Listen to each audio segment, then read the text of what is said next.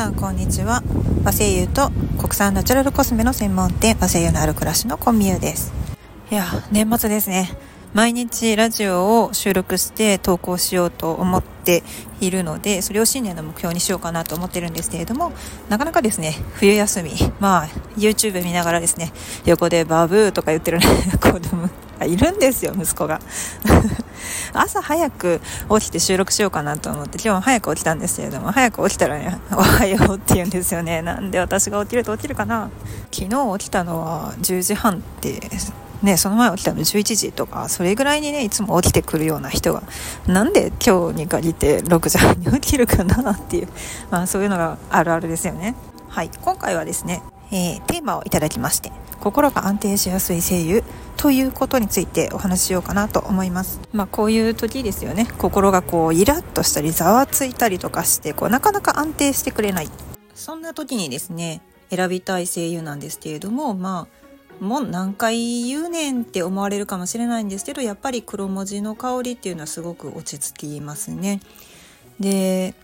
例えばなんですけれどもすごく気が苛立っていて、まあ、言うことを聞いてくれないちっちゃなお子様であってもこうクンクンってするとちょっとなんか落ち着いてくるなっていうようなそんな香りです。で言葉で表してどんな香りかっていうとちょっと難しいんですけれどもあのクスノキ科の植物なんですがすごく木のような香りでもなくどちらかというとお茶っ葉のようなうーん、まあ、ちょっと落ち着く香りで甘みが少しあるっていうような香りですね。で香りの芳香成分をあの分析するとよく似た結果になるのがローズウッドの香りと言われていますちなみにローズウッドの香りは、まあ、シャネルの5番に昔使われていたような香りなんですけれども、まあ、貴重な植物でですね人気がありすぎてアマゾンの方で乱獲されて今や絶滅危惧種ですね。レッドリストにも載ってしまっていると言われている植物です。でこのローズウッドがもう天然の香料っていうのは使えなくなってきているんですよね。うん。特に幹か。木部からのものはなかなか取れないということで、まあ、その代わりになるような黒文字がまあアマゾンから考えたら地球の反対側にね生えてて。でしかも、うん、近年アロマセラピーが日本に伝わってきた後でだんだん国産の声優も注目されるようになってきた中であ黒文字っていい香りだよねっていう風にまたこう再開再熱してきているのが面白いですね。ちなみに黒文字はあのすっごく昔からですね日本の歴史の中では使われてきた身近な植物です。今の季節だと例えば雪国だと漢字記に昔使われていたですよね。足に取り付けるやつですね。であとは、えー、餅花分かりますかね？餅花あのお正月飾りの中に紅白のねお餅を木の枝にこう刺してでこうちょっとしだれ刺したような。あの餅花に使われている細い枝は黒文字の枝だったりするわけですよね。まあそんな歴史を知らず。で改めてその和製油を勉強し始めた時に黒文字っていうのを知って黒文字って何っていうふうに思ったんですよね。でそこから調べていくと意外と生活の身近なところにあったんだなっていうまあ和菓子のねあの使われている用字なんて咲いてるものですよね。あそっかあのことを確かにあれを黒文字って呼んでたなみたいな そういったところで気づきます。あとはですね例えばこうささぐれ立っている心をこう穏やかにするような香りとしてはうん、あの甘くて重い香りにはなるんですけれども薬杉の香りがそれにあたるのかなと思います。西洋精油、まあ、海外の精油で言ったらサンダルウッドとかですね、うん、ああいう重くてしっとりとしている香り。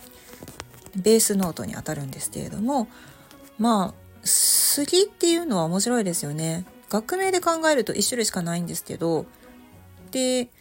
東北の方に生えてる杉なんていうのは秋田杉とか。ああいったものはですねスッとしたような香りがしますが薬杉ですね。南の方にある薬杉はもう樹齢がですねかなり長いので、え樹脂成分みたいなのが多いわけですよね。だから蘇生そのものがちょっと違ってきているのかなっていうのは思うんですけれども香りはとても甘い。甘くて、えー、シダウッドアトラスみたいなあんな香りがします。で単体で使われると香りの立ち上がりっていうのは遅くて、まあ、なかなか香りがしないなーっていう風に感じられるかもしれないんですけれどもあの少し経ってですね香りが立ち上がってきて、まあ、呼吸器から感じられるようになってくるとすごくですね落ち着く感じがします。実際にですね心拍数をちょっとこう下げてくれるような作用がありますのであの唯一ね自律神経をコントロールできるのは呼吸だったりとかします。心拍は自律神経で動いてますので自律神経が副交感神経優位にならないと心拍数っていうのは落ちてこないわけですよね。ずっと緊張していたり焦っていたりイラッとしていたりそういった感情の時はですね交感神経優位になっているので常にアクセルを踏んでいるような状態。これをえブレーキを踏んで押さえて押さえてってしてくれるのが薬の精油というふうに考えていただければいいかなと思います。であとそうですね和製の中でも柑橘類の精油の中だとあのー、前回ねおしゃべりした時にえー、レモンの精油はどちらかというと元気が出る前向きになるっていうような香りで柚子の香りは落ち着くとか安心するっていうような風にね感じられるっていうのをお話ししたんですけれども柚子の精油もかなりあのホッとするような香りで心が落ち着いていきます。でこれとあと私はそうですねまあ柑橘類の中だとイヨカンの甘みですねこの甘酸っぱさがあったかい気持ちにさせてくれるなっていう風に感じますね。こういったものをうまく取り入れながら、まあ、単体でご使用していただいてもいいですしブレンドして使っていただいてもいいですしで和精油だけでなくてこの香りと,、えーと、海外の精油も合わせてですねブレンドしていただくととてもですね奥行きがあって広がりのあるブレンドができてきますのでどんどんチャレンジしていただければなと思います。お部屋で香りを楽しんでいただくんだったら、まあ、ディフューザーを使っていただいてもいいですしあとはそうですねティッシュなどに垂らしていただいてテーブルの上に置いておくだけでもだいぶ違います。であとは、まあ、少し手間はかかりますけれども一旦作ってしまえば楽なのがアロマスプレーですね。えーとまあ、スプレーボトルを用意していただいてでそこにアルコールを70%ぐらい入れていただきます。でそこに精油を、えー、マックス。そうですね、まあ、お部屋の広さとか濃度にもよるんですけれども、まあ、10滴ぐらいあとは20滴ぐらいまでかなと思います。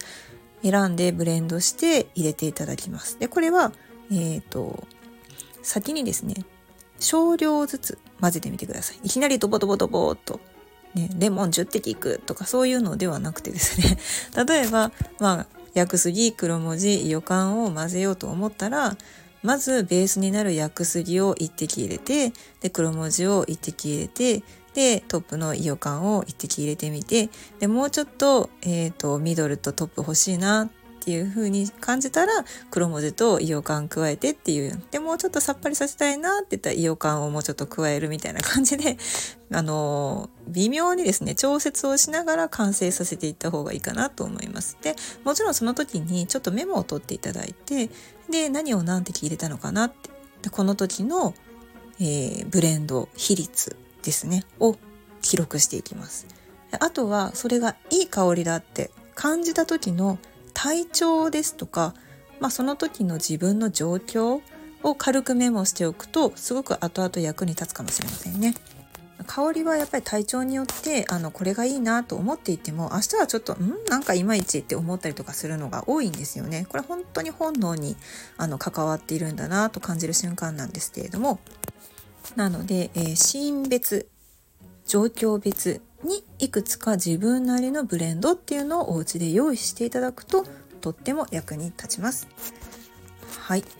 えー、まあ、こんな感じですねお話をしている声優なんですけれども声優の香りをですね電波でお届けできないのが残念です、えー、今回ですねそういったまあ、長年の夢といいますか皆様にそう実際に香りを嗅いでいただきたいなっていうのはずっと考えてたんですけれども体調不良でなかなか実現できなかったんですね。でもだんだん人気出てきたので えと来年の1月なんですけれども2024年の1月20日と21日ですね。これ土曜日日曜日になるんですけれども、え大阪の心斎橋の心斎橋駅から徒歩6分ぐらいのところ、え心斎橋のあのカーゴ心斎橋というねプレミアム、えー、カプセルホテルっていうジャンル 新しいジャンルですけれどもなんかね本当におしゃれなホテルなんですよ。カプセルホテルなんだけどあのイメージしてるもうなんか棺桶みたいなところに入れられるようなカプセルホテルじゃなくってなんかあのちょっと快適なドラえもんの押し入れより快適だぞみたいな。すごく綺麗な部屋。であのなんだろうな全体的にちょっとサイト見ていただいてる分かると思うんですけどそのおしゃれなカプセルホテルの1階がもともとカフェだったんですけれどもそのカフェのスペースが空いているということで、えー、と1階を全面ですね借りて、えー、ポップアップショップを、うん、やってみようと思います。でそこにはまあいろんなブランドのですね、えー、和製油を持っていってで各ブース本棚があるんですけれどもそこに、えー、各ブースに各ブランドさんを、え、陳列してで実際に手に取って香りを確かめていただいてお買い物を楽しんでいただけるというような催しとなっております。で1月20日にはですね、えーと奈良のよもぎを蒸留している仏屋さんが、えーと、ちょっと季節がね外れてしまっているのでよもぎではないんですがレモンをですねたくさん持ってきていただいてで水蒸気蒸留の実演をですねしていただけるということです。だから多分ですねあのまあその1月20日に立ち寄っていただいたらレモンの香りがすごいしてると思います。実際にコポコポコポコポとこう水蒸気で蒸留している様子っていうのはなんか見ているだけでも癒されますので是非ね見に来ていただきたいなと思います。であとは、えーとまあ、和製のある暮らしで販売しているお茶類ですね。ちょっと試飲もねお出しできるかなと思いますので気になってたあのお茶が飲めるかもしれません。是非ですねお近くにお越しの際はお立ち寄りください。以上今回は心を穏やかにする声優のお話でした。